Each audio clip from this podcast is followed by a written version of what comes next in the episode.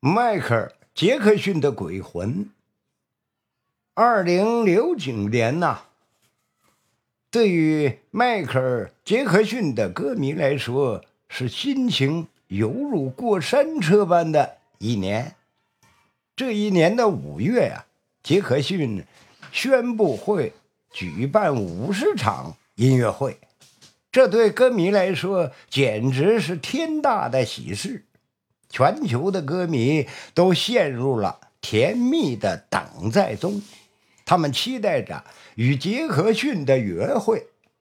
但是同年的六月二十五日，噩耗传来：杰克逊在排练过程中因为吃药啊，导致了急性的中毒，心脏骤停而去世了。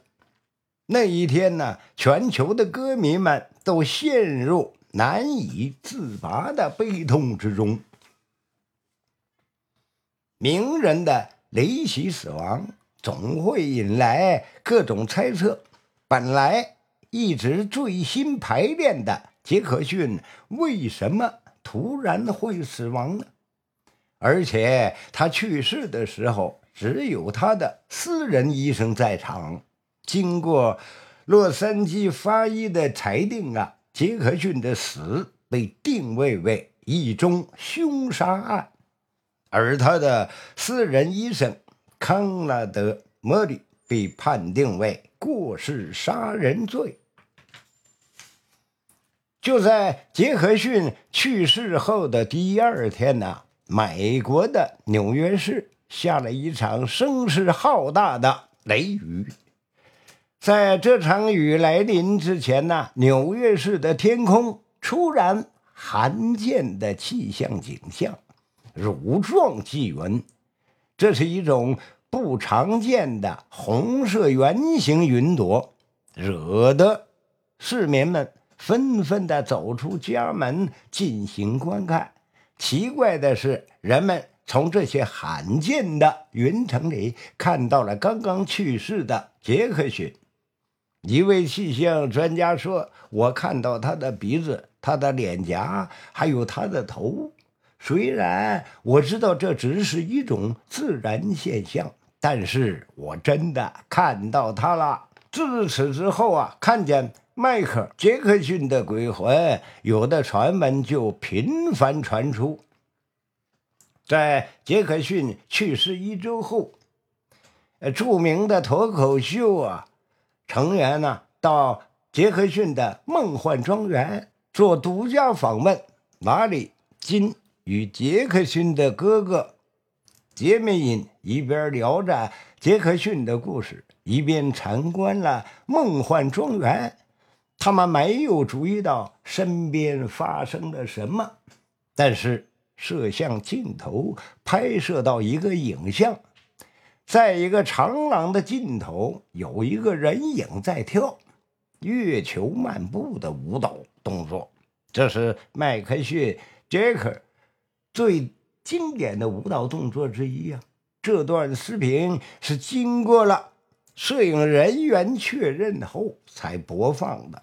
在播放之前呢，他们并没有发现什么异常。人们问当事人拉里金。有何看法呢？他并没有啊做出任何回答。事实上，还有一档新闻播报节目，男主播在报道杰克逊逝世时啊，电视背后黑幕里隐隐约约出现一个戴着墨镜模样的杰克逊头像，时隔五秒又突然的消失。于是啊，有观众大呼是迈克尔·杰克逊，但是也有些观众对此很冷静，他们认为那只是正好有人从旁边路过，啊，灯光的照射下形成的影子而已。也有人认为这是在借杰克逊炒作。但是，关于杰克逊的鬼魂说法迅速传播开来。事实上啊，每年都会在不同的地方传出杰克逊鬼魂出现的谎言。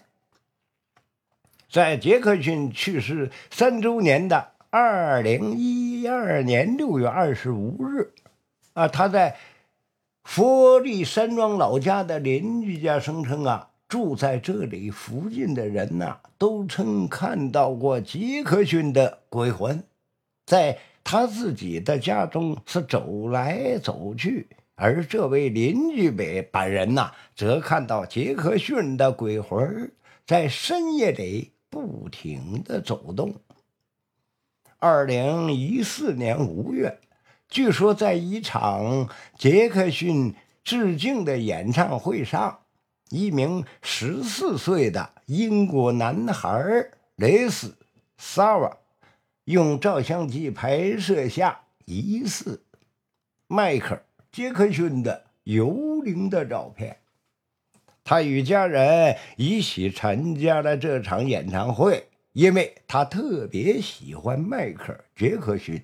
在表演结束后啊，他排队要想得到模仿迈克尔·杰克逊演员的照片。在他排队的过程中啊，萨瓦用照相机拍摄了几张演员的照片。但是等他回到家中再看这些照片的时候，他就被吓到了。他迅速喊来了妈妈。他们发现照片中有一个幽灵。正在盯着那个演员，真是太诡异了。我在排队的时候，明明什么东西都没有看到，他好像是一下子蹦出来，看看发生了什么事，然后又马上的消失了，感觉像是一场恐怖片。李斯说道。而他的妈妈也表示，现场并没有镜子，也没耍什么花招，照片中那个幽灵的图像却清晰可见。但是这些网友并不相信那是迈克尔·杰克逊的幽灵，他们认为有可能是萨瓦相机的问题。现在有许多相机那样内置了很多拍摄效果。而这个幽灵很可能就是相机厂商内置的一个什么幽灵的软件啊！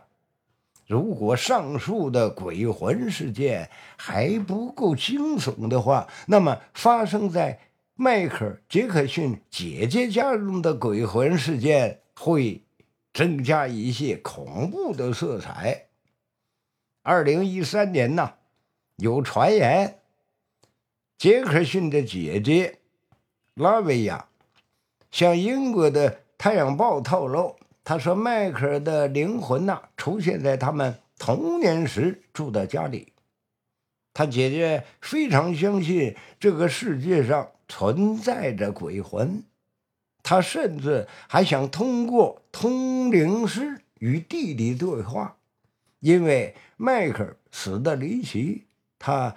感觉到弟弟一定有很多话想告诉他，而他也想知道弟弟究竟想跟他说些什么。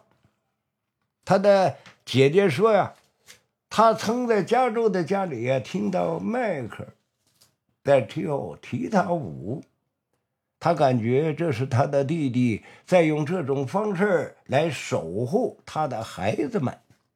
亲人的突然离世，我们可以理解，呃，这个迈克尔的姐姐的心情，她是悲痛的。但鬼魂一说，还是没有任何的科学依据的。